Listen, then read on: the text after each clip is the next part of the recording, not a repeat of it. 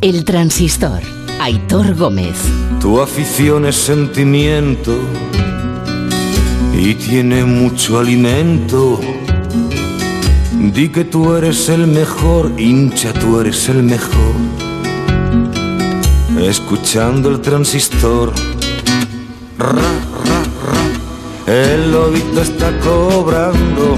Pues hoy es un poco la justicia que faltó en las semifinales en aquel España-Italia, que seguramente, en el que seguramente nosotros fuimos mejores y merecimos ganar y pasar a la final. Hoy esa justicia que aquel día no tuvimos nosotros, hoy la ha tenido Italia, que a lo largo del partido sí que se ha merecido a lo mejor no tener que llegar hasta la prórroga y no tener que llegar, por supuesto, hasta los penaltis para proclamarse campeona de Europa, pero una vez puestos en faena, pasa la prórroga y llegan a los penaltis de una forma, eh, bueno, la verdad es que es casi inexplicable, con fallos rarísimos, con lanzamientos extrañísimos, con paradas, la de Pickford que ha sido tremenda. Bueno, en cualquier caso, Italia hoy sí que se lleva esa justicia y hoy se lleva este campeonato de Europa en casa además de Inglaterra, en Wembley. Ayer anoche tuvimos el maracanazo en la Copa América, hoy el Wembleyazo, que no suena tan bonito, pero que es lo que ha pasado ahora mismo en Wembley y lo que ha pasado en Inglaterra. No me quiero imaginar cómo estará Italia ahora mismo. Ahora vamos para allá. Antes de nada, Alejandro Romero sigue la celebración en Wembley. Pues sí, sigue la celebración. eh, Aitor, muy buenas noches. Sigue la celebración en Wembley por todo lo alto. La selección italiana que ha llegado hasta esta final, que ha llegado hasta estos penaltis. El abrazo de los jugadores italianos por todo lo alto. Y todo lo contrario en Wembley, en todos los seguidores ingleses. Ahí están lanzando sus camisetas al público. Berratti, todos los jugadores italianos. Ahí están en ese momento de emoción, de máxima tensión, lanzando a esos seguidores que son la mínima parte del estadio de Wembley. Al final, la el dato oficial hablaba de 67.000 No se lo creen ni ellos, que- Alejandro. No se lo creen ni ellos, vamos, porque con, con lo que se han colado y demás. Pero bueno, la fiesta por todo lo alto de Italia que vuelve a conseguir el título por segunda vez en su historia, el Campeonato de Europa y otra vez eh, la maldición con Southgate que ya perdió una final en la tanda de penaltis siendo el protagonista y hoy la ha vuelto a perder como entrenador en, en esta final de Inglaterra ante, ante Italia. Y una Eh, tanda de penalti, como tú decías, de locura. auténtica. Tremendo, tremendo. Eh, no sé cuánta gente habrá en Wembley, más de 67.000, que es lo que dice la UEFA seguro. Ahora, mascarillas, igual hay 5 o 6, ¿eh? tampoco busquéis No, no, muchas la más. mascarilla, la- Eh, las mascarillas, la- la- las que había al principio en la celebración de, de- de la jornada, de la inauguración antes de la gran Nada, final. nada, ya no queda nada. Del- de los artistas, de eso nada más. Sí, sí, sí, exacto. Eh, Jesús López, eh, compañero, buenas noches. Buenas noches. Y está también por ahí Mario Gagola. Mario, bonanote. Creo, creo que escucháis la fiesta por aquí, por Italia. Eh, el tema, había muchas ganas de Eurocopa. Muy buena serata, oye. Eh, ¿qué, qué, cómo está aquello? O sea, ya, está, ya estáis en la calle, ¿no? O sea, ya Italia está en la calle, ya está arrasando. Boca. artificiales y una Eurocopa que había muchas ganas de celebrar después de todo lo que pasó en el Mundial de Rusia. Decíamos unidad, no había una selección que, que, que tenía tanto el cariño de todo el pueblo italiano y obviamente la noche va a ser muy largo en toda Italia este domingo. Moldadita la selección a, a Mancini. Mancini que también se ha adaptado a lo que tenía y mira cómo le ha salido al final. Eh, les vimos en el primer partido, me acuerdo, en aquel Italia, creo que fue Italia 3, Turquía 0. Nos dejó muy buenas impresiones. Dijimos, ojito a esta selección italiana. Y terminamos con ellas, con, eh, con la selección italiana como campeona. A todo esto, mientras la fiesta está en todas las calles de Italia, en Inglaterra el bajonazo Jesús tiene que ser importantísimo.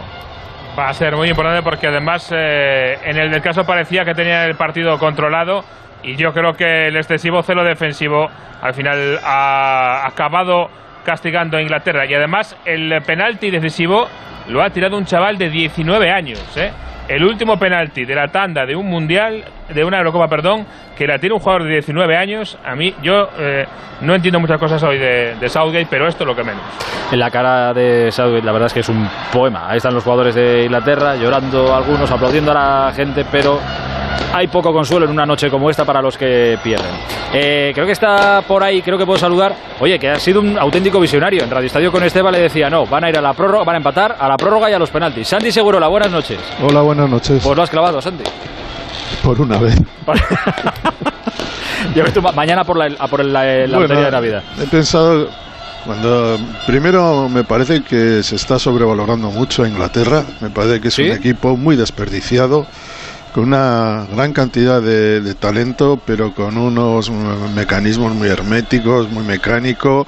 No se cree muy bien lo que hace, es decir, si tú tienes a jugadores como Mount, como Grealish, como no lo sé, como Saka, como Rashford, todo este tipo de jóvenes que te han dado tanto de, o Foden, que no ha jugado ni un minuto, eh, aprovechalos. No, no, no, ha sido un caballo embridado.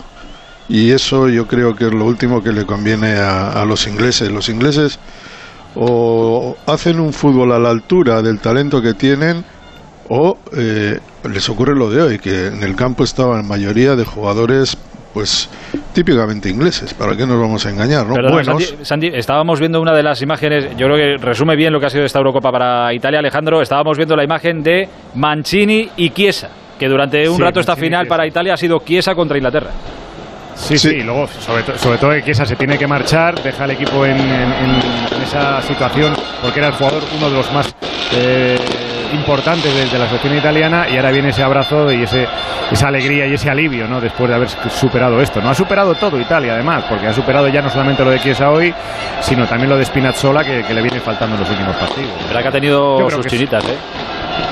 Sí, sí, todas, todas. Ha tenido Santi sus chinitas Italia hasta llegar hasta aquí, ¿eh? Es, muy difícil no tener chinitas en un, en un torneo. El que menos chinitas ha tenido ha sido Inglaterra, que ha jugado seis partidos en, en Londres, solo ha jugado uno fuera, en Roma, que no ha tenido prácticamente ningún lesionado, que todo le ha ido rodado, es decir, todo estaba preparado para que hoy se tomara el desquite de 55 años, que ya está bien, eh, sin oler un gran título para un país como Inglaterra. Italia es un equipo que mm, progresa, que intenta hacer cosas diferentes, que también sabe hacer las, las, las, antiguas, que las nuevas para mí las hace todavía peor que, que la selección española, pero hay algo en, la selección italiana de cambio, de renovación, de, de, modelo. Y creo que en ese sentido han estado más convencidos los italianos, a pesar de haber recibido un gol en el primer minuto y haber estado en estado de shock durante 20 minutos, han estado más eh, metidos en, en, lo que es un partido que ellos tenían que jugar de la manera que tenían que jugar que los ingleses que una vez marcado el gol yo creo que prácticamente no han vuelto a, a comprometer a Donnarumma. Me ha, me ha decepcionado muchísimo la selección inglesa. Creo que para Italia es un gran éxito después de tantos años de frustración de no ir al Mundial de, de Rusia eh, hay chicos jóvenes que están bien. Creo que esta es una selección que hoy le debe mucho a Berratti. Berratti, mientras ha jugado, la segunda parte ha sido colosal. Chiellini y Bonucci han estado fantásticos. Chiesa, pues creo que es un jugador que tiene esa verticalidad, esa agresividad todas las condiciones que convierten a un delantero en, un delantero peligroso. En general, si nos ponemos a mirar el partido, han destacado más los mejores de Italia, que no han sido muchos, pero cinco o seis jugadores han estado a un buen nivel que los mejores de Inglaterra, que sinceramente no sabría quién decirte. Eh, pues estamos de acuerdo, la verdad. Está también por ahí Cayetano Ross, que también hemos compartido Eurocopa con él. Hola Cayetano, buenas noches. Hola, buenas noches. Por lo que te escuchaba ayer, satisfecho por el triunfo de Italia hoy. Sí, sí, sí, yo creo que lo ha merecido eh, absolutamente. Es el equipo que ha atacado no solo hoy, sino toda la Eurocopa, excepto contra España, porque no pudo, fue superado, pero ha propuesto un fútbol mucho más atractivo, mucho más combinativo, con jugadores mucho más interesantes. Yo añadiría a Insigne de los que ha dicho Santi y con una Inglaterra totalmente desaprovechada, rácana, jugando en su campo casi todo el partido, con grandes jugadores que no se les ha visto absolutamente nada, con decisiones absurdas por parte de, su entrenador como meter a Rashford y a, Sancho en el último minuto de la prórroga para, que el penalti, que eso me parece una atrocidad para ellos, una presión psicológica tremenda. Esto le salió bien a Emery en la Europa League con Raba, pero es que lo normal es que te salga mal, porque estos chicos no no entran con el ritmo de juego, con el, la calentura en, el pie para disparar, para todo, con el toque. Y que el portero que está delante tampoco es pequeño, ¿eh? que Donnarumma Exacto, es con una presión que les metes porque han salido para eso y si lo fallan les cae el mundo encima. Entonces, bueno, yo creo que Southgate merecía esta derrota tan cruel porque eh, yo creo, creo que le ha hecho daño al fútbol, porque en realidad ha querido cambiar completamente el estilo de, Inglaterra, añadirle cinismo, eh, añadirle, añadirle de espíritu defensivo, pero lo, que ha hecho es desaprovechar una generación magnífica que fue campeona juvenil hace unos años con Foden como máxima estrella, con un, con un fútbol espectacular que pasó por encima de España. Y está también por ahí Alexis Mr. Chip. Chipi, buenas noches. Hola, buenas noches. Oye, yo, estaba convencido que hoy ganaba Inglaterra, porque como dijiste que era imposible que un equipo ganara dos tandas de penalti seguidas, digo, bueno, pues Italia caerá. Pero es más difícil, es más difícil ganarle. En este caso vale más la estadística de que es más difícil ganar una tanda de penalti a Donnarumma. Entonces, imposible no es, ¿eh? Croacia ganó O sea, dos sí, tandas sí, de pero penalti. Croacia ganó dos tandas de penalti en el Mundial de Rusia, por ejemplo, pero hombre, eh, con Suiza ya, ya vimos que ganó una y perdió la siguiente, con España lo mismo y con Italia. Pasa que eh, una tanda de penalti contra Donnarumma es ir al hoyo. Yo yo no sé si Southgate lo sabía o no, pero es que es ir al hoyo. Este tío. Pues eh, la, la este tío prórroga y la segunda parte del partido ha sido casi casi pensando en los penaltis, todo. ¿eh? Sí, por eso digo, por eso digo que no sé, no sé muy bien si era consciente de a quién se iba a enfrentar en la, en la tanda de penaltis, pero eh, ha pasado lo que, pues lo que tenía que pasar. Eh, y eso que Pickford tampoco tiene malas estadísticas de penalti, pero es que las de Donnarumma son tremendas. Eh, sería como, sería casi como ir una tanda de penaltis contra Diego Alves. ¿Te acuerdas, no? El ex Sí, del Valencia. del Valencia, de la Almería. Está en Brasil, claro, con ese tío lo más normal es que la pierda, vamos. Eh, y esto, este es algo, este es algo parecido. Tal por cual. cierto, Dime. eh, ¿Cuántos países diríais que han ganado la Eurocopa sin haber participado en el Mundial anterior? Ostras, buena pregunta. Eh, Dinamarca, Dinamarca, eh, que yo sé que yo recuerde, eh, Italia hoy. Pues ya está. Igual no hay más. Y-. Si lo preguntas, ¿por qué no hay más?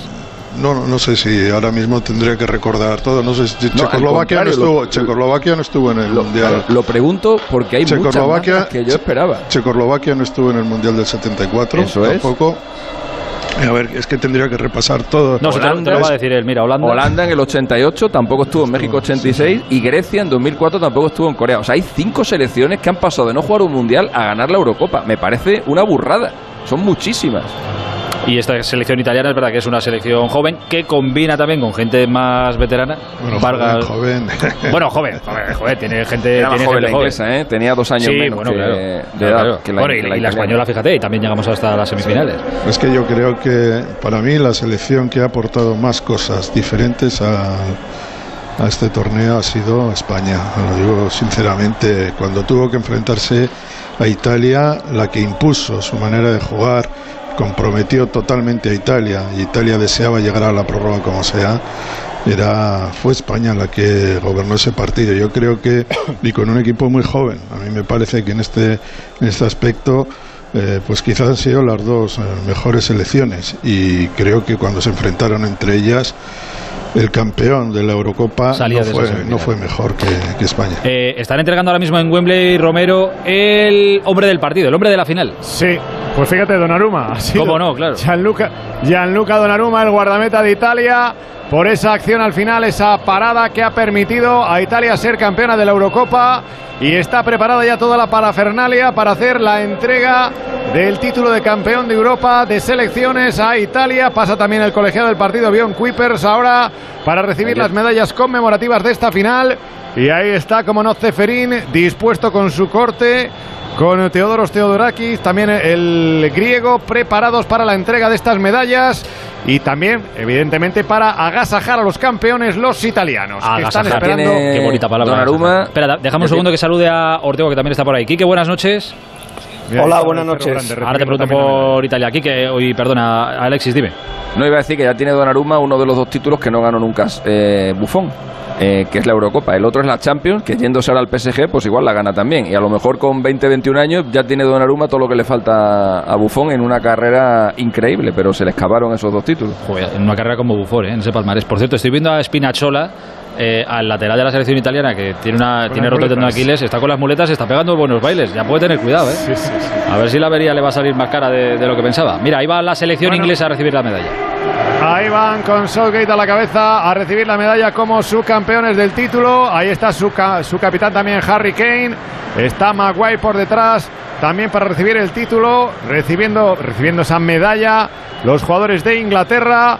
El autor de ese gol, Luke Shaw, que abría el marcador, el guardameta Pickford. Todos los jugadores de Inglaterra recibiendo esa medalla. El central Stones. Por supuesto, la presencia al final. Vaya gracia que le ha hecho a Rashford sacándole Sí. para tirar los penaltis. sí. Madre de Dios. Jesús, a todo esto, ma- mañana eh, todo el mundo apuntará al seleccionador. Eh, sí, todo el mundo no sé, porque es un tipo que cae bien y además en esta final, pues hace muchos años que Inglaterra no estaba. ha llegado a la final, joder, claro.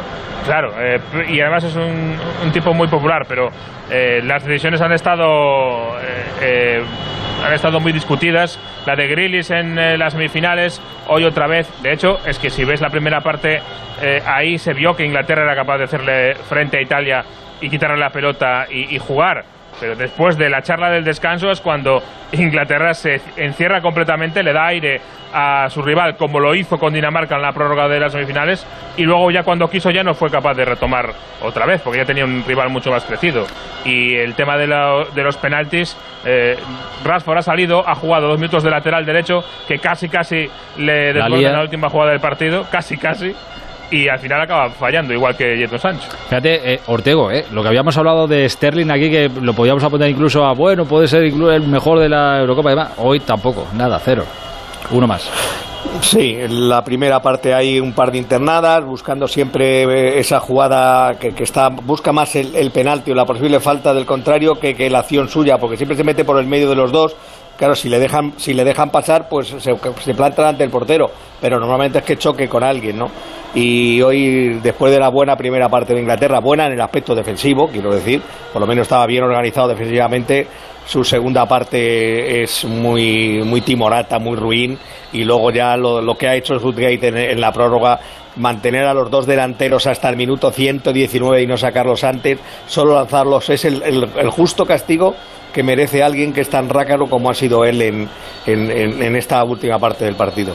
Ahora os pregunto también por el futuro de algún jugador inglés que está un poco ahí en el aire, no sé si hay alguna novedad o no, pero están recibiendo ya las medallas los jugadores italianos, los campeones de Europa, Romero. Ahí están efectivamente los italianos recibiendo las medallas. Curiosamente Spinazzola con sus muletas ha sido el primero en abrir esta tanda. Esto selección italiana, esta selección azurra. Ahí está recibiendo Velotti ahora mismo la medalla y por supuesto supongo que cerrará el capitán Chiellini. Pasó ya Bonucci después precisamente de Spinazzola en esta noche magnífica para Italia, este italianazo que han provocado en Wembley, este azurrazo o este Wembleytazo que han provocado hoy después de que ayer precisamente Argentina ganara también en Maracaná a Brasil la Copa América. Ahí está Federico Chiesa que va a recibir la medalla también. Los jugadores de Italia pasando. Mira, aprovecho, en, lo, en, lo, que llega el momento, en lo que llega el momento de, de la Copa, aprovecho y le pregunto rápido a Jesús y ya voy despidiendo gente. Jesús, ¿el futuro de Harry Kane se sabe algo? Sí, que lo quiere el City, es lo que se sabe y que él ha dicho una y mil veces que se quiere marchar. Eh, a partir de ahí ahora es cuando eh, se va a empezar a negociar de verdad. 100 millones de libras es lo que se dice que puede ofrecer el City. Yo creo que el Tottenham está haciéndose el duro, pero que en realidad sabe que lo va a perder y que solo quiere eh, sacar más dinero. Jesús, un abrazo grande Ahí esta está. mañana. Adiós. Dale, Romero. Ahí está, ahí está Chiellini, le entrega la Copa de Campeón de Europa, la Copa que le califica como campeón a la selección italiana selección Achurra, se la entrega a Ceferín, va para levantarla con el equipo italiano, con el equipo Achurro, balón, la Copa arriba, la Copa de Campeón de Europa, Eurocopa que gana Italia, Forza Italia, en este italianazo en Wembley, en este Achurrazo en Wembley, en este Wembleytazo que ha dado Italia, la cuatro veces campeona del mundo, consigue su segunda Eurocopa, la Eurocopa al cielo de Londres, Italia campeona. Cumplimiento y felicidades a la selección italiana campeona de Europa después de cargarse a Inglaterra en su casa, en Wembley. Italia ha ganado a. Bueno, el camino de Italia hasta llegar hasta aquí. En esta Eurocopa ha sido Turquía, ha sido Suiza, Gales, octavos de final contra Austria, ganaron en la prórroga. Cuartos de final se cargaron a la selección belga, una de las favoritas antes de empezar el torneo. En semifinales se cargaron a España en un partido que quizá la justicia hubiera dicho que deberíamos ganar nosotros, pero los penaltis nos mandaron para casa, paso Italia. Y hoy se proclaman campeones de Europa. Mario, la noche va a ser muy larga. No sé si tenías pensado dormir mucho o poco, pero me temo que va a ser bastante poquito. Fuegos artificiales hay por todas las calles de Italia. Os puedo asegurar que sí, todo el mundo se echa a la calle. Distancia de seguridad, seguramente no hay mascarillas. Pero qué meritazo ha conseguido Roberto Mancini. Insisto, si no habéis visto la imagen de lágrimas de alegría en el abrazo de Roberto Mancini y a Luca Vialli en la celebración, de verdad te pone la piel de gallina, la piel de oca, como dicen aquí en Italia. Impresionante, grande, grande eh, arquitecto de este triunfo de Roberto Mancini y un grupo espectacular. Así que Italia a celebrar ahora. Un abrazo, Mario. Siempre podremos... Abrazo. Abrazo, dime, Romero. No digo que siempre podremos decir que hemos perdido con los campeones, o sea que... Eh, pues sí, pues es Bueno, verdad. y, y- y Pues no perdimos. Y no perdimos. Y no perdimos. Y no que perdimos. E hicimos buen partido, además. Romerito, un abrazo muy grande, cuídate mucho. Pues mira ese arco ahora de Wembley con los bonito, colores de ¿eh? Italia. Pues sí, muy bonito. La Bonito, es que bonito, es un sí. espectáculo. A los Este- ingleses este les tiene que hacer una gracia, pero bueno, Sí, lo que hay. pero este estadio es un espectáculo y para los ganadores más. Eso es correcto. Pero bueno, hoy, hoy se han tenido que embolsar todo lo que tenían preparado los ingleses. Abrazo grande, Romero. Abrazo grande, cuidaros mucho. Hasta ahora. Eh, esto que decía Mario de- del gran arquitecto de esta selección italiana, Santi, eh, Mancini, es una imagen que estamos acostumbrados a ver cuando les dan la copa a los campeones y la levantan todos los jugadores y demás.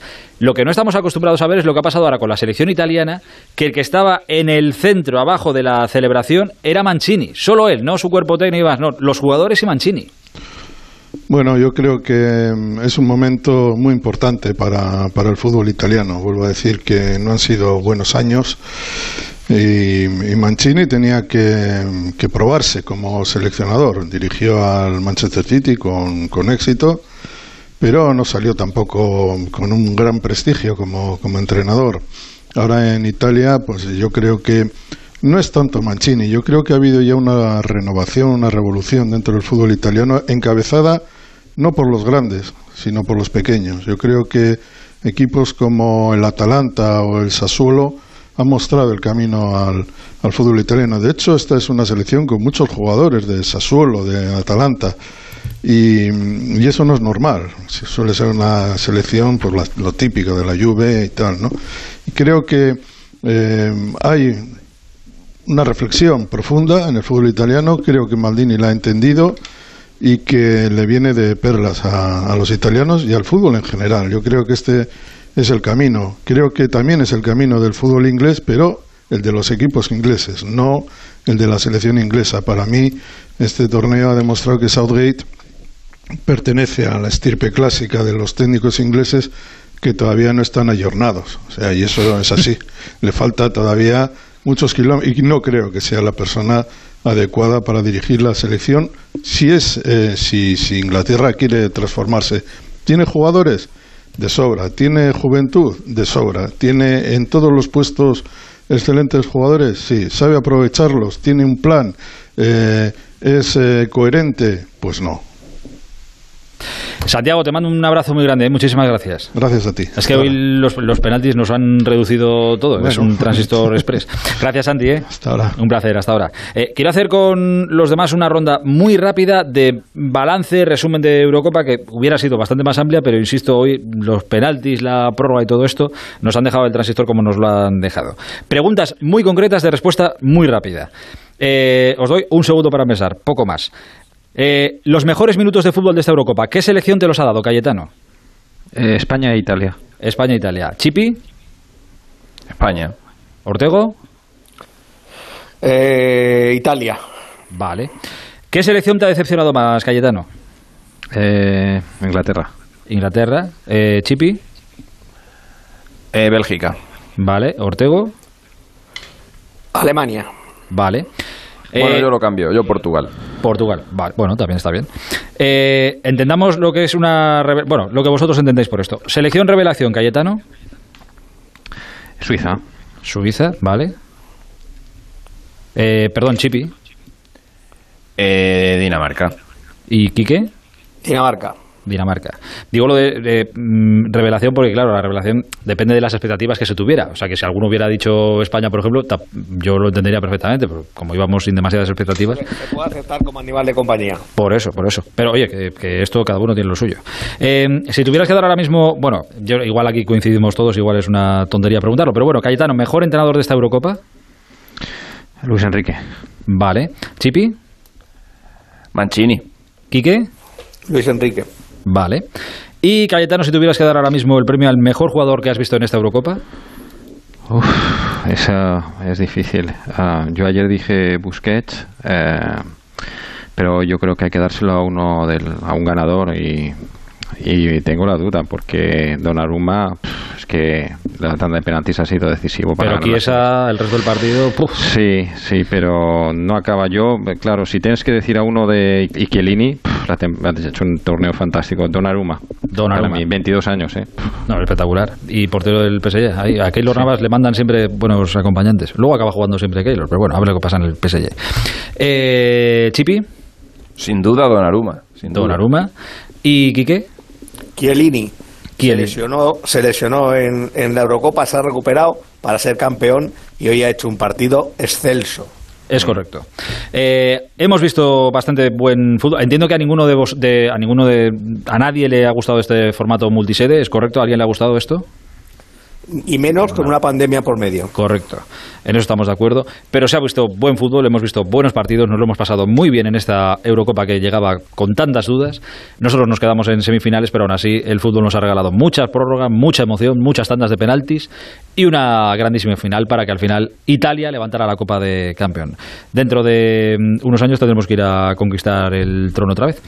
Eh, esperemos que no se haya más multisede. Me encantaría seguir toda la noche hablando con vosotros. Os tengo que agradecer muchísimo los ratos y los buenos ratos que hemos compartido hablando de esta Eurocopa. Eh, lo seguiremos haciendo de otras cosas. Chipi, ha sido un placer, ¿eh? Hasta luego, amigo. Adiós, cuídate mucho. Gracias, Cayetano. Gracias, un abrazo. Ortega, un abrazo enorme. Hasta, hasta siempre. Solo tú sabes la de veces que hemos hablado. He hablado más contigo que con mi familia en los últimos meses. Eh, cuídate, Quique. Un abrazo fuerte. Adiós hasta ahora. Son las 12 y 22, hora menos en Canarias. Es que tenemos que contaros muchas cosas esta noche. Hasta la una estamos aquí en el Transistor. El transistor. Onda Cero, Madrid. Me ha dicho Javi que nos vayamos de fiesta el fin de. Y no me lo quito de la cabeza. Pues sabes que tienes que meterte en la cabeza también. Que el virus no se ha ido, que sigue con nosotros. Y que hay que seguir tomando precauciones, que esto no ha terminado. No lo olvides, eres parte de la solución. Sigue tomando precauciones en tus ratos de ocio y diversión, porque el virus no se ha ido. Comunidad de Madrid. Onda Cero, 30 años haciendo radio contigo. Soy médico.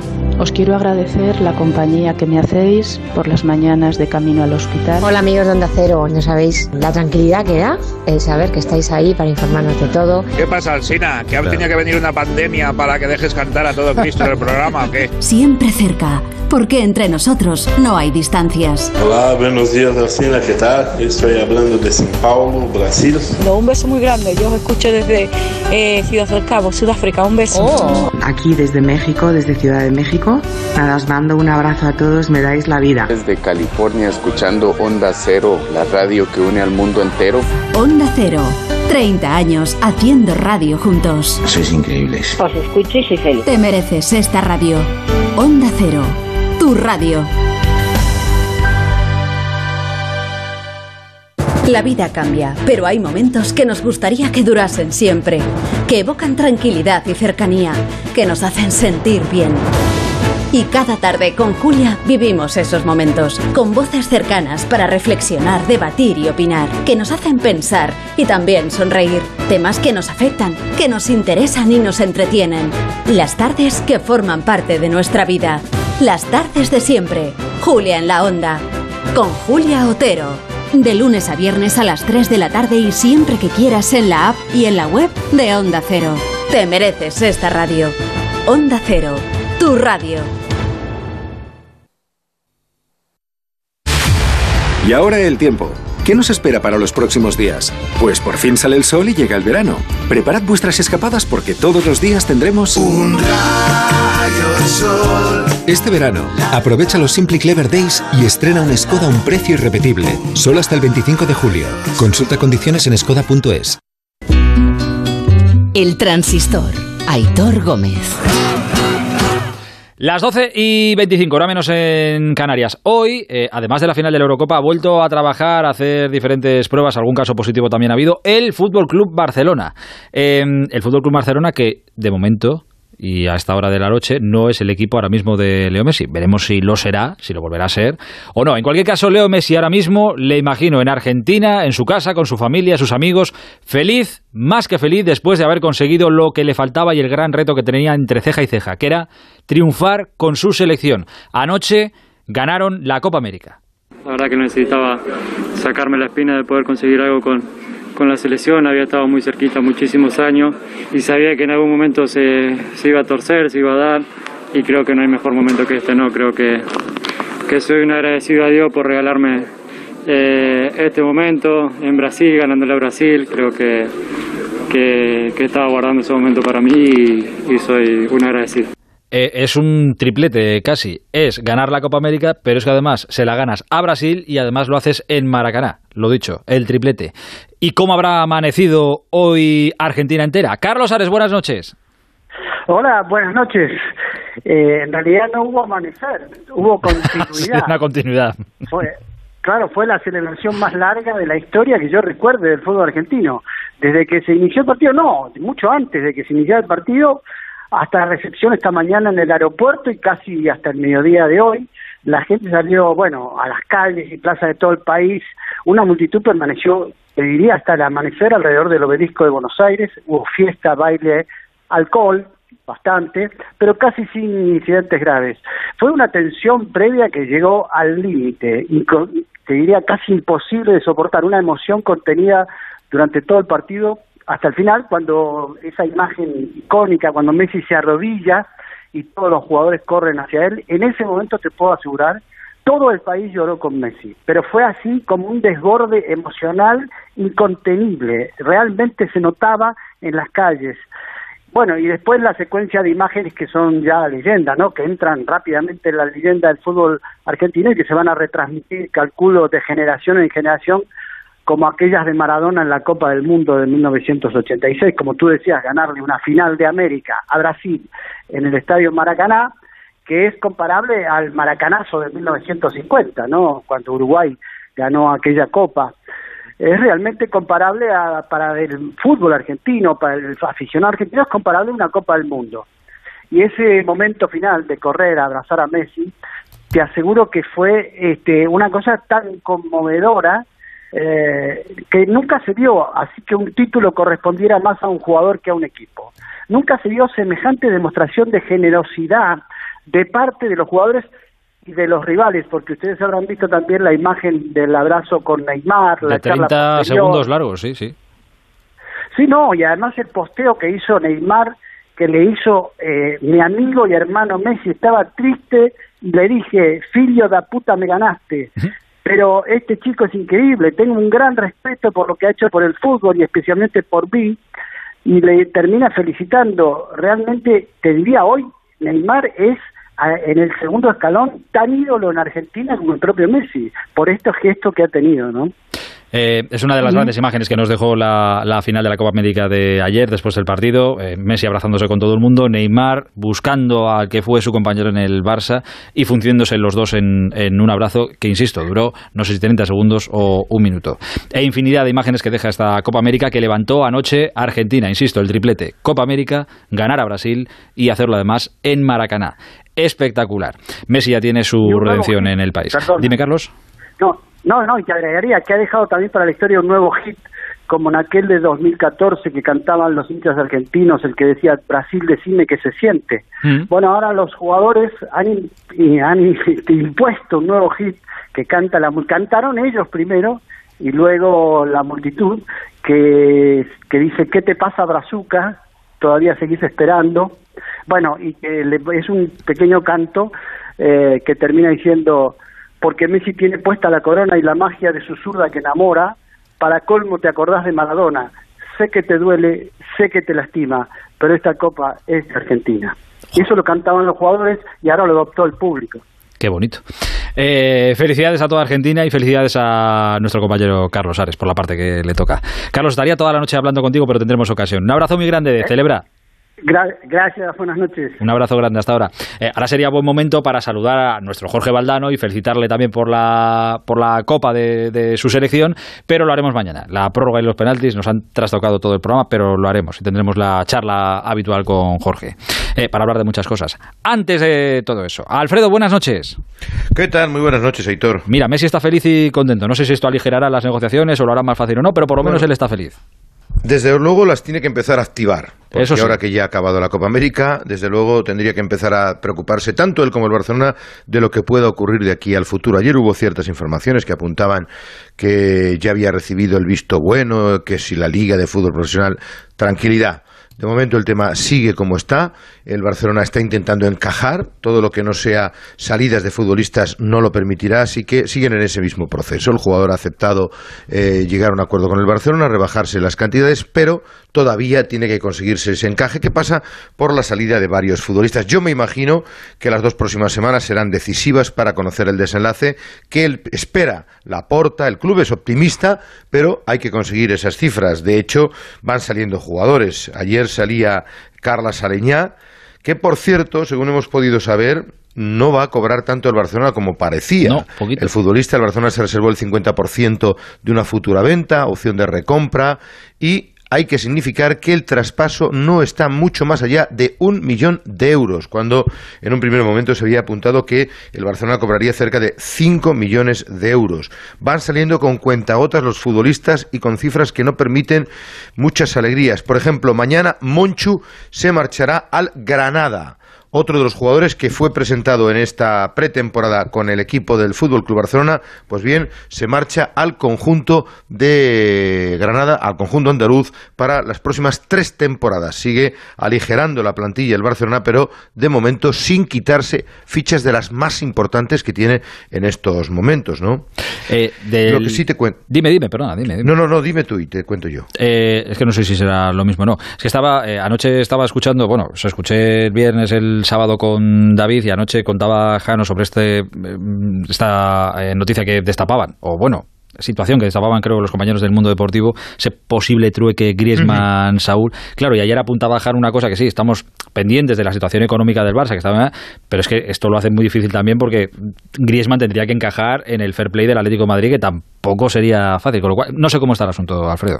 Eh, no, sé cómo estará el fair play del Atlético de Madrid. Lo que sí te digo es que a día de hoy también a día de hoy las cosas pueden cambiar.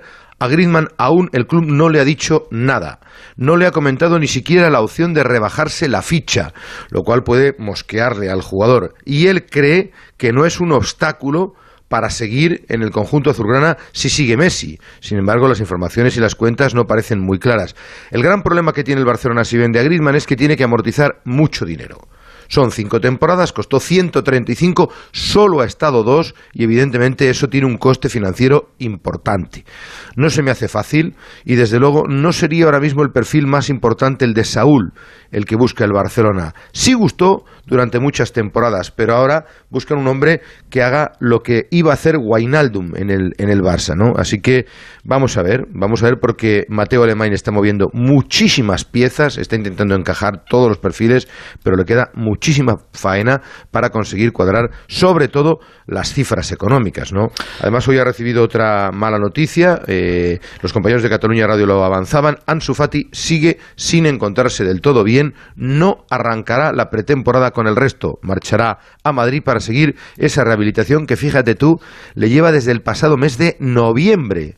Vamos a ir, yo creo que si el jugador, si todo va bien, se espera que pueda estar ya para septiembre, estaríamos hablando de una recuperación de cerca de 10 meses. Tremendo la lesión grave que recibió eh, Ansu Fati que le va a impedir arrancar con normalidad como todo el mundo esperaba, igual que con Dembélé, y sin embargo parece que sí estarían en condiciones Ter Stegen y Coutinho cuyo futuro tampoco parece nada claro. Y entre medias, y te cuento ya muy rápidamente, han dado positivo Ramos Mingo e Ilias Acomac, que es un chaval joven con muchísimo talento, tampoco van a comenzar la pretemporada con el Barcelona, están aislados. Ilais Moriba y eh, Valde Alejandro Valde, van a empezar mañana con el filial, presiona la porta, le está echando un órdago y ahí casi todo el mundo lo interpreta como una decisión muy correcta y muy acertada, porque teniendo en cuenta la situación económica del Barcelona es conveniente que lo hagan, y a partir de mañana empiezan a trabajar ya durante cinco días a la semana para preparar Girona y Nastic, los primeros amistosos, luego el Stuttgart en Alemania, el Beiter de Jerusalén,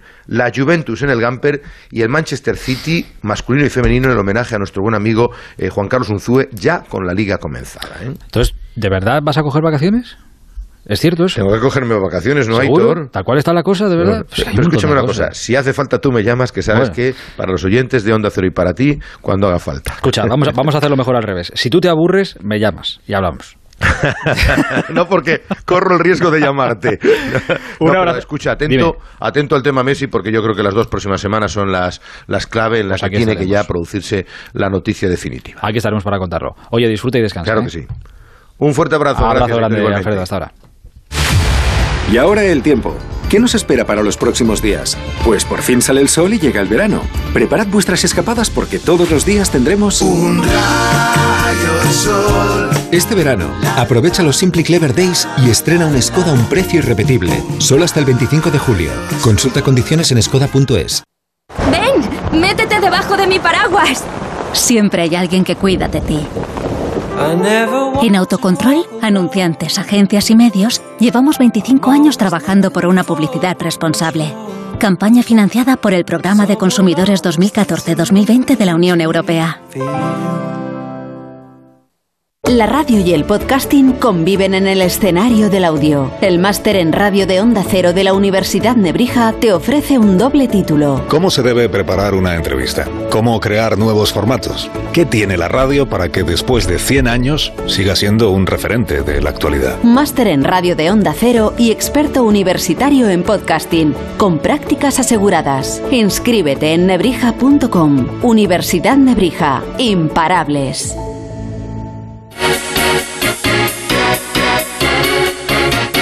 Sintonía del Tour de Francia. Tenemos que hablaros de cosas y quiero presentaros a alguien que también ha hecho historia en el día de hoy. Antes de esto, eh, hoy hemos tenido una de las grandes etapas en el Tour de Francia. Le hemos dado al palo, le ha dado al palo a Alejandro Valverde que ha entrado nada, segundo a 25 segunditos de Sepp Kuss, que es quien ha ganado esta etapa. 25 segunditos le han faltado al Bala, a sus 42 castañas, para ganar otra vez en el Tour de Francia. Por detrás, los favoritos han intentado atacar al líder, a Pogachar. Lo han intentado Carapaz, Vindegar, O'Connor, etc. Nada, inmutable, ha contestado a todo. Así que todo sigue igual.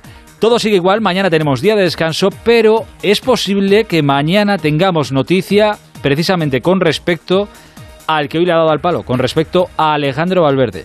Perico Delgado, buenas noches. Hola, buenas noches. Pues sí, eh, Alejandro Valverde, como muy bien has dicho, ha hecho una etapa sensacional, el corredor que ha estado más activo del equipo Movistar. Y, el hombre cuando se le hacía una entrevista eh, después de cruzar la línea de meta dejaba en el aire como bueno eh, sobre todo el mundo ahora ya le pregunta sobre los Juegos Olímpicos es nuestro capitán para Tokio que se corre el día 24 de julio o sea casi nada más acabar el Tour de Francia y entonces dejó entrever que bueno que mañana habría noticias. O sea yo para mí la única noticia que pueda haber mañana porque lo ha dicho además con una especie de sonrisa es que va a abandonar el Tour de Francia para ya recuperar perfectamente los esfuerzos de estas dos semanas y media larga que ha estado de competición y llegar en óptimas condiciones yo creo que para mí es la noticia que espero y la que mejor puede ser para los intereses de la selección española para esos Juegos Olímpicos. Eh, mañana da el seleccionador Pascual Montparler, el seleccionador nacional de ciclismo, da la lista de los cinco corredores que representarán a España en estos Juegos Olímpicos. Uno será Alejandro Valverde y hoy ha habido cierto revuelo importante porque uno de los ciclistas que está en el Tour de Francia, Pello Bilbao, estaba convencidísimo desde hace semanas de que él iba a ser también uno de los elegidos para estar en los Juegos Olímpicos de Tokio, pero esta mañana el seleccionador le ha llamado y le ha dicho que no. Él lo explicaba en los micrófonos de los compañeros de Sericope. Después de la etapa lo explicaba así. No, me parece que no. me lleva una sorpresa.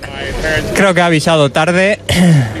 tarde y mal, pero bueno, hoy a la mañana, antes de la etapa, media hora antes, eh, después de, de intentar hablar con él los, la última semana, pues hoy he recibido la noticia de que no estoy en los cinco.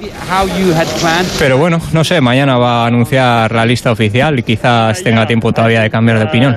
Eh, él no ha querido contar conmigo, sus razones tendrá y bueno, pues espero que, que se dé cuenta del error.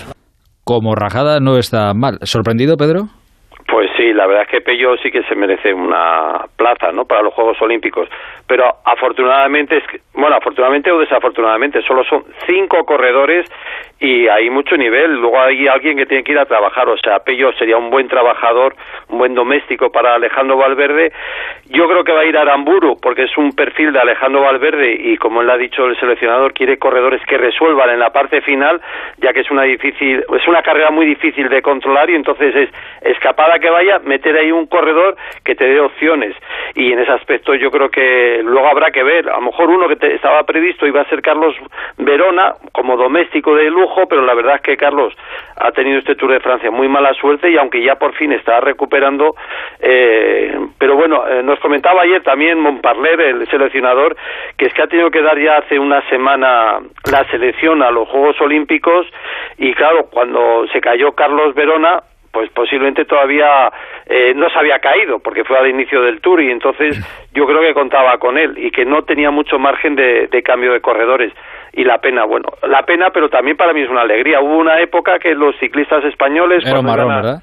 Iban a correr fuera los mundiales o los Juegos Olímpicos, todo el mundo miraba para otro lado. Y ahora me gusta que haya rabia y que quieran eh, competir una carrera que es relativamente nueva para el ciclismo profesional, pero que quieran representar a su país para lucirlo y, y dejar buen, buen sabor de boca.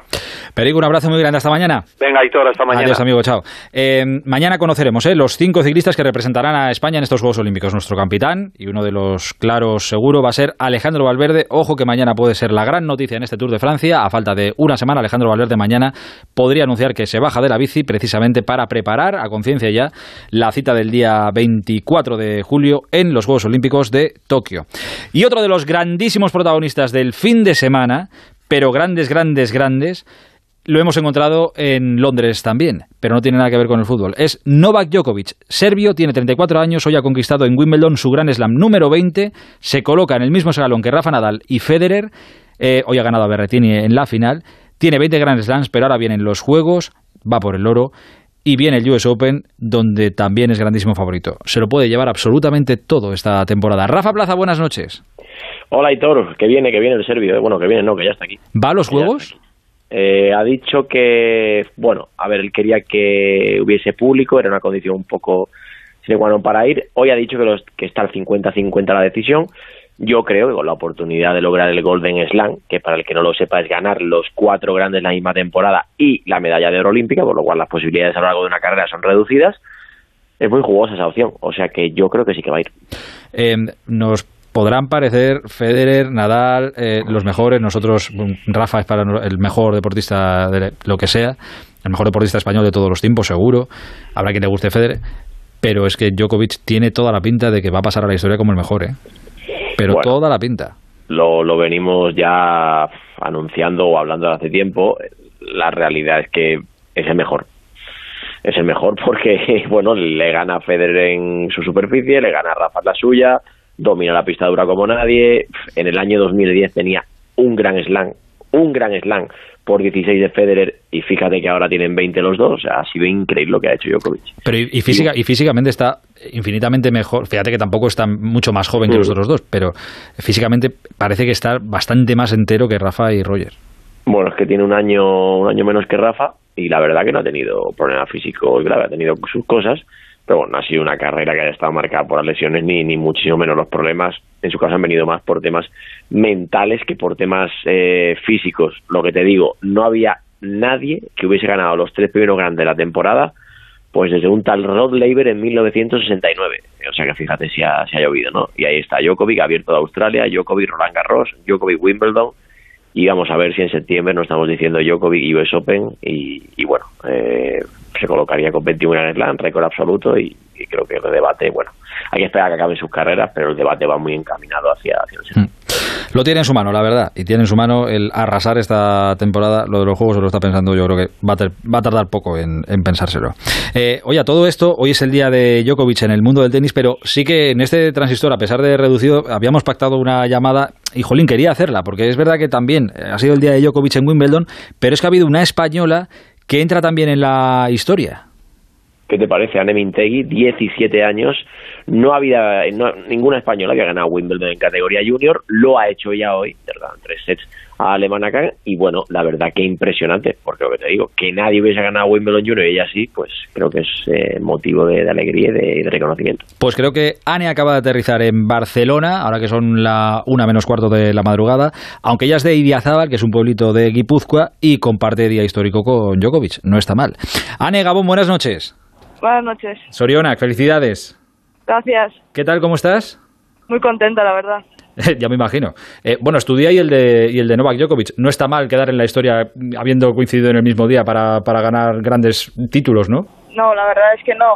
Eh, ganar el mismo día que Novak es especial. Claro, no, ni le has visto ni nada. Yo pensaba que igual había, después de Wimbledon, que igual había una especie de cena de gala con todos los PCRs y toda esta historia.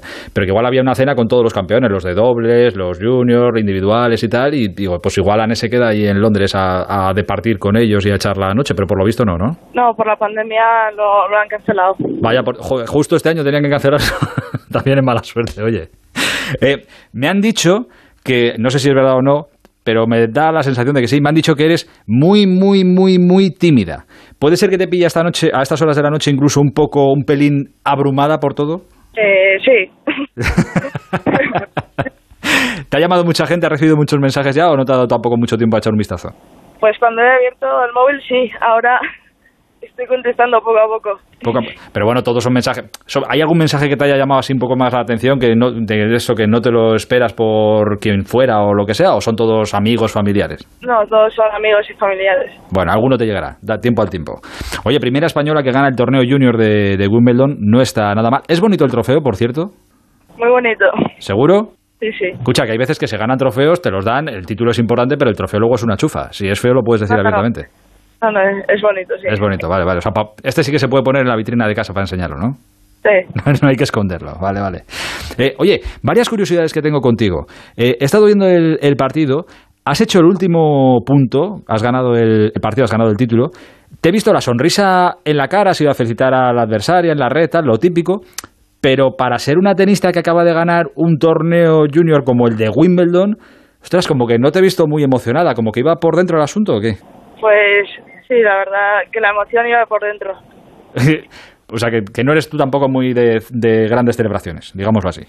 Pero luego cuando he ido donde, donde mi equipo sí que me he emocionado. Sí, sí, bueno, eso sí, que es verdad, que he visto que te ibas a la grada a abrazar a tu gente, supongo. Eh, ¿Has abrazado a alguien que con un polo salmón, creo recordar ahora, que, que le has pegado un abrazo y casi lo partes en dos? ¿Quién era? Es mi entrenador que ha venido conmigo. Pero le has, pero le has dado un buen abrazo, ¿eh? Digo, madre mía, el muchacho, menos mal que estaba también contento y feliz, pero ha sido como loca hacia él. Eh, te quería preguntar, a ver, entiendo que tampoco ni te vas a enrollar mucho y que la historia sería larga y para sentarnos tranquilamente, pero ¿cómo se llega de un pueblo de Guipúzcoa a ganar un torneo como el de Wimbledon en categoría junior? Bueno, pues la verdad es que desde enero estoy con, con un equipo increíble que se llama eh, Tech Ferrer Carlos Ferrer Salat, que somos una gran familia y, nos apoyamos mucho entre nosotros. Eh, claro, y entre, entre, todos hay mucho trabajo detrás, entiendo. Pero, ¿llevas muchos años dedicando tu vida al tenis o cuándo empezó esto? Eh, empecé con ocho años. Me cago en la mano, entonces ya hace tiempo. Porque yo antes jugaba pelota vasca. Ah, ¿jugabas a pelota? Sí. O sea, ¿en individual o en dobles? ¿O todo? Todo. Me cago en la mano. ¿Y, por, ¿Y cuándo cambias la pelota por el tenis? Cuando ya te dolía mucho la mano y dijiste, oye, mamá, papá, esto me duele mucho, vamos a cambiar, dame una raqueta mejor, ¿no? Cuando, a ver, al final jugaba contra los chicos y los chicos ya empezaron a tener más fuerza que yo y al pasar de nivel de jugar con protección y así, pues decidí eh, probar el tenis. Escucha, ¿y te ha quedado? ¿Cuántos años jugaste a pelota? ¿Mucho? Bueno, hasta los ocho, ¿no? Hasta los nueve o sí. Hasta, los nueve. Porque un año estuve combinando tenis y pelota. Ah, amiga. Y luego ya te dejaste al tenis, el tenis por lo que sea, ¿te gustaba o es que se te daba bien y descubriste que se te daba bien y ya, eh, pues mira, me tiro a esto? al jugar a pelota más o menos tenía el gesto y eh, desde pequeña he sido muy competitiva yo y me gustaba mucho. Oye, te digo una cosa, eh, viendo el, partido, eh, es verdad que le pegas fuerte, fuerte a la, a la bola. Y es verdad, ahora que lo pienso claro, es que eso, todo eso viene de, la pelota, que la gente igual se piensa que la pelota vasca, no sé qué, bueno, ahí con una pelota... No, no, no es ni pelota de tenis ni nada, son unas pelotas que son como ladrillos, que darle en la mano duele muchísimo y hay que tener mucha fuerza, o sea que igual eh, algo has aprovechado para el tenis de la pelota, ¿no? Puede ser, sí, sí. Sí, sí, por eso. Pero que la gente, ¿sabes? Que la gente ane se piensa que eso, nada, que es como una pelota de tenis y le dan ahí a la pared. Una leche, eso es un ladrillo. y de verdad que no veas. Oye, y, también, es que esto no lo sé, ¿eh? que tú conocerás a más gente y demás, pero me ha llamado también la atención porque yo hasta ahora no había visto a ningún tenista, ni tenista de ninguna más mayores o más pequeños jugar con gafas. ¿Siempre juegas con gafas? Eh, bueno, ahora he empezado a jugar con lentillas, pero este torneo he jugado con gafas, sí. Ah, pero, o sea, pero te sientes bien, ¿no? O sea, no, no te supone, estás acostumbrada. Sí. Vale, vale, vale, vale. Em, y ya entiendo que ya la vida la tienes enfocada a ser tenista, profesional. Sí. Correcto. ¿Y aparte estudias también o compaginas un poco todo o ya el tenis, tenis y tenis? Sí, este año he hecho la selectividad y todo y, y este año empezaré eh, en la universidad. Ah, ¿y te puedo preguntar qué vas a estudiar? Gestión deportiva. Gestión deportiva. Ah, bueno, claro, para tenerlo todo bien ligadito. Escucha, ¿y tienes un, un, referente, un faro guía quien admires desde siempre en el mundo del tenis o tú vas de por libre a hacer tu camino sin fijarte tampoco en nadie? Pues Carla Suárez. ¿Carla Suárez? Joder. Buen referente dentro de la pista y fuera de ella, ¿eh? Sí, la verdad es que ahora como después de pasar una mala época, competir otra vez, la verdad que ha hecho un gran esfuerzo. ¿La viste el otro día en Wimbledon? ¿Viste el, aplauso que, que, la dieron? Sí, sí, sí. ¿Has coincidido con ella allí? No, en Wimbledon no, pero eh, entrené, entrené en Barcelona. Ah, con ella. Y bien, ¿no? Sí. Sí, muy bien. No, no, es un amor, es un amor de, de, persona. aparte de grandísima tenista, un, amor de, persona. Escucha, y, con, y con los grandes estos que todos tenemos en la cabeza, pues eso, los Djokovic, Nadal, bueno, aquí en España, yo que sé, Feliciano, etcétera, etcétera. Eh, ¿Conoces, has coincidido en, en este mundo? ¿Les has visto alguna vez? ¿Has hablado con alguno o no? Eh, con Rafa sí que he hablado. ¿Sí? Sí. ¿Hace mucho o poco? Hace dos años. Hace dos años. Joder, pues tú tenías 15 añitos todavía. Sí. Y, pero, ¿le, preguntas algo concreto o no? No te, no te veo a ti explayándote mucho. No, no, no. que, oye, escucha, ¿cuándo, ¿cuándo vas para, para el pueblo, me has dicho, para, para Idezábal? Mañana. Mañana. Eh, había leído por ahí, que no sé si será o no verdad, que habían puesto pantallas gigantes para seguir tu, tu partido. Sí. Pues eso para la timidez va de maravilla. Ya verás mañana, según pongas un pie en el pueblo, te va a venir eso de maravilla para la timidez. Cuando se te acerque todo el mundo a darte abrazos, a dar, bueno, ahora no se puede, a, chocarte el codo y tal, y ane, ane, ane, ane, y todo el pueblo empapelado con tu, con tu cara. Bueno, bueno, te va a venir maravillosamente bien. Escucha, y, la última que te hago. Esto, eh, joder, es un título, al final es un título junior, de, pero es de Wimbledon, no es cualquier cosa. ¿Esto qué cambia? ¿En qué te cambia la vida? Pues, ver, al final tener un título de Wimbledon eh, es especial, eh, sobre todo eh, para el ranking junior, pero al final eh, me, da, nivel para el futuro. Vale. Eh, no, no, pues a partir de ahora te, seguimos la pista. Has hecho historia, esto no lo había conseguido nadie y ya apuntamos tu teléfono y ya no te vamos a dejar en paz. Ese es el, ese es el problema de ser buena en algo, Anne, que es que ya aparecemos los periodistas y ya no te dejamos en paz nunca. Pero llévalo con, mi consejo es que lo lleves con paciencia. Sí. Oye, que, ha sido de verdad un placer saludarte, un placer conocerte. Te doy una vez más la enhorabuena. Lo que has hecho es histórico y te seguiremos. Suerte en lo que venga por delante y suerte en la universidad, ¿eh? Gracias. Un beso grande, Agurane. Agur. El transistor. Onda Cero Madrid 98.0 el Colegio Invisible, un programa que busca respuestas. Estamos en un lugar muy especial donde desde hace décadas se han producido fenómenos extraños de todo tipo. Se habla de avistamientos de no identificados, de ruidos extraños que se oyen durante la madrugada, de extraños suicidios y de no menos misteriosas desapariciones. Hoy abrimos las puertas del Colegio Invisible para dejar entrar por unos minutos al diablo. El Colegio Invisible, con Lorenzo Fernández Bueno y Laura Falcó. Misterio y casos para normales. Los jueves a la una y media de la madrugada y en cualquier momento en la app y en la web de Onda Cero. Te mereces esta radio. Onda Cero, tu radio.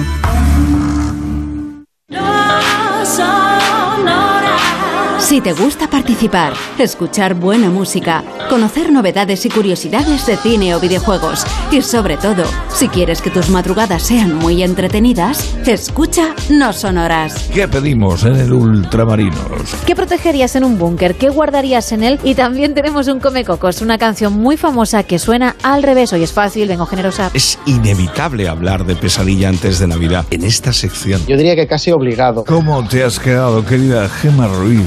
Con esta versión tan suavita. Ya sabes que yo necesito café del bueno y cuando me lo pones te lo agradezco porque ya una llega a las 4 de la madrugada de otra manera. café sonoro en el No Sonoras de Onda Cero. No Sonoras con José Luis Salas. De lunes a miércoles a la una y media de la madrugada. Jueves y viernes a las 3 y siempre que quieras en la app y en la web de Onda Cero.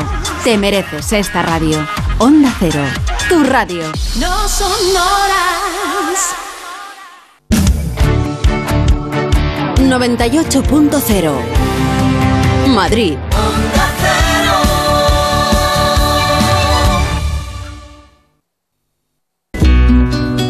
El transistor Aitor Gómez.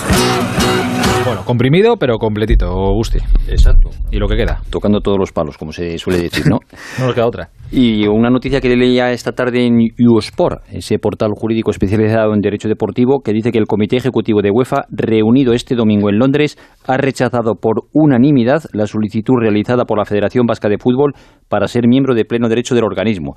Ahora mismo, salvo que el TAS revoque la decisión, no existe posibilidad de que la selección vasca juegue competiciones internacionales oficiales. Sí podrá seguir disputando partidos amistosos.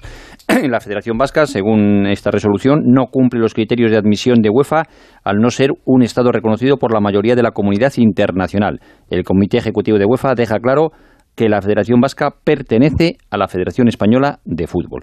Y en el mercado de fichajes, el Villarreal ha alcanzado un acuerdo con el Stade de Reims francés para incorporar al delantero franco-senegalés Boulaye Dia. Según informa el diario El Equipo, el jugador se va a comprometer por cinco temporadas con el Villarreal, juega de delantero y tiene 24 años. El español ha comunicado que renueva a su goleador, a Javi Puado, hasta el año 2025 y el Rayo Vallecano va a fichar a Iván Bayú, el lateral derecho que quedó libre en el Almería, que se había negado a renovar, terminaba el 30 de junio y se va a incorporar ahora mismo al Rayo Vallecano. En ese mismo puesto, por cierto, el Rayo tiene a Advíncula, que si nada cambia se va a marchar al Boca Juniors, que ha hecho ya una propuesta formal al Rayo y el Rayo parece que, que la va a aceptar. Y tu Deportivo a la vez ficha a Iván Martín, un centrocampista que llega cedido desde el Villarreal, que es medio centro, que tiene 22 años y que la pasada temporada jugó ya cedido en el Mirantes. Ay, perdón. Eh, subdirector. Aitor. Buenas noches. Enhorabuena Italia. Enhorabuena Italia. Para mí en ¿Has una... hablado con Capelo? Sí, sí, he hablado con el partido, nada más acabar. Eh, más le he felicitado y al minuto hemos estado hablando. Eh, indudablemente es un, para mí es una final decepcionante. Yo esperaba muchísimo más. De Inglaterra. De los dos, de, ¿De los, los dos, Eh, sí, sí, de los dos. Eh, para mí eh, ha habido mucha emoción, poco fútbol. Inglaterra solamente pases, eh, pases largos y la decepción nuevamente sin ganar un título desde el año 1966. Enhorabuena Italia. Yo creo que la mejor selección que ha habido, por lo menos la que mejor pozo deja es la española, pero ha ganado Italia. Felicidades y a seguir trabajando, sobre todo eh, también la UEFA, ¿eh? porque la UEFA siempre pide muchas cosas, pero las imágenes Aitor que hemos visto antes del partido, eh, de, Durante y- durante, y pues, las de verdad después las veremos mañana. Están todo el día. Eh, Aitor diciendo que, eh, que, que un problemitas para acá, para allá y todo esto.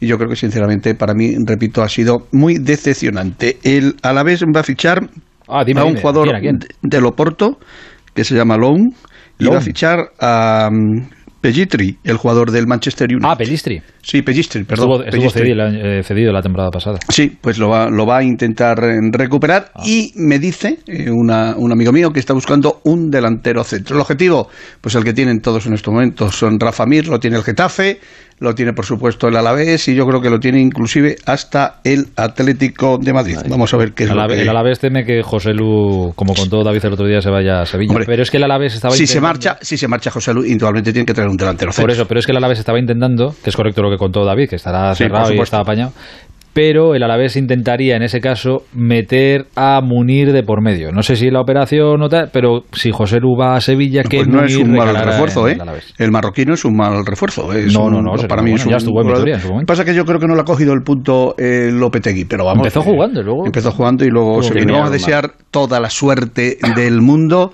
al nuevo ministro de, de Deporte, de Cultura y Deporte, eh, al señor Iceta.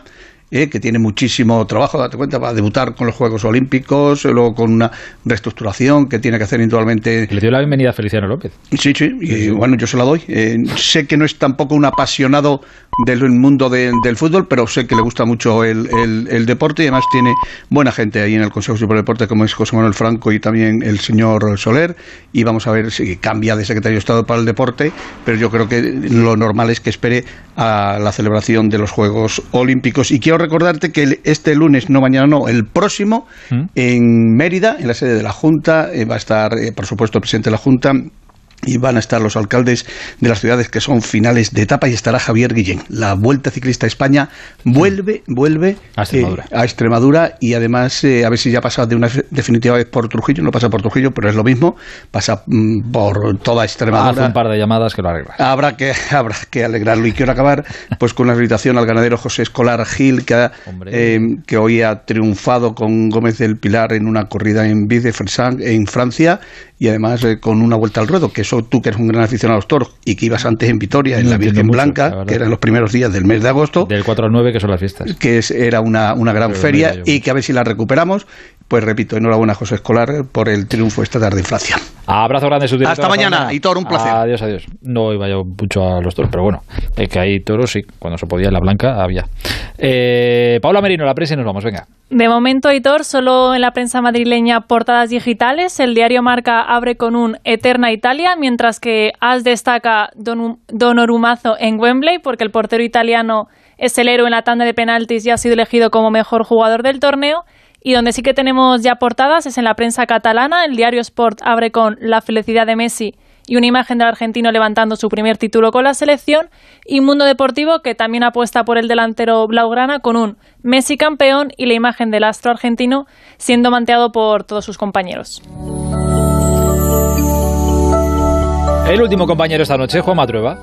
No cabe duda. Ha sido una Eurocopa extraordinaria, mucho mejor de lo que imaginamos hace un mes cuando todo nos parecía extraño. El formato, el ambiente, hasta nuestra propia selección nos parecía extraña.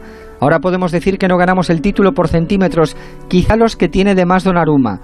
Italia ha sido tan justa campeona como lo hubiéramos sido nosotros, y como lo hubiera sido Inglaterra, y no me olvido de Dinamarca, todavía salpica el piscinazo. La Eurocopa ha ajustado cuentas con el fútbol. Ha premiado a Italia por cambiar su estilo y ha condenado a Inglaterra por no cambiarlo. La Eurocopa también ha reducido la importancia del VAR y ha borrado del mapa los penaltis estúpidos por manos que no se pueden amputar.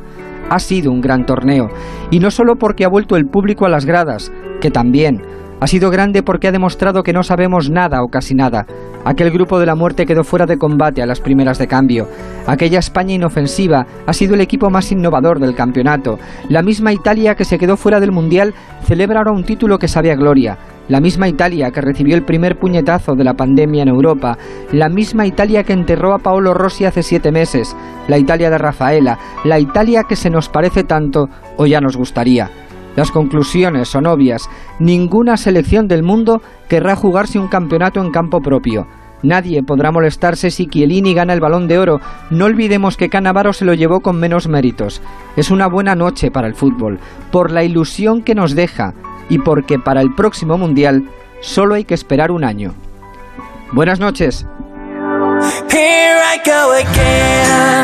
Si tenía que ganar alguien, mejor el que, que, lo haga el que te ha echado a ti del torneo. Nos ganaron los campeones en semifinales y encima sin merecerlo. Y es que, claro, Inglaterra, si es que Inglaterra iba hasta final condenado después del penalti que les pitaron en contra de los daneses. Es que se veía venir, se veía venir.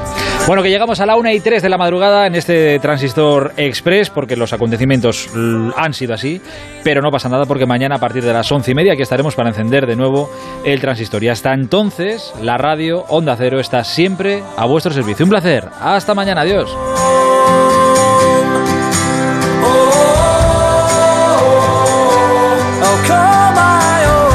El transistor. Aitor Gómez.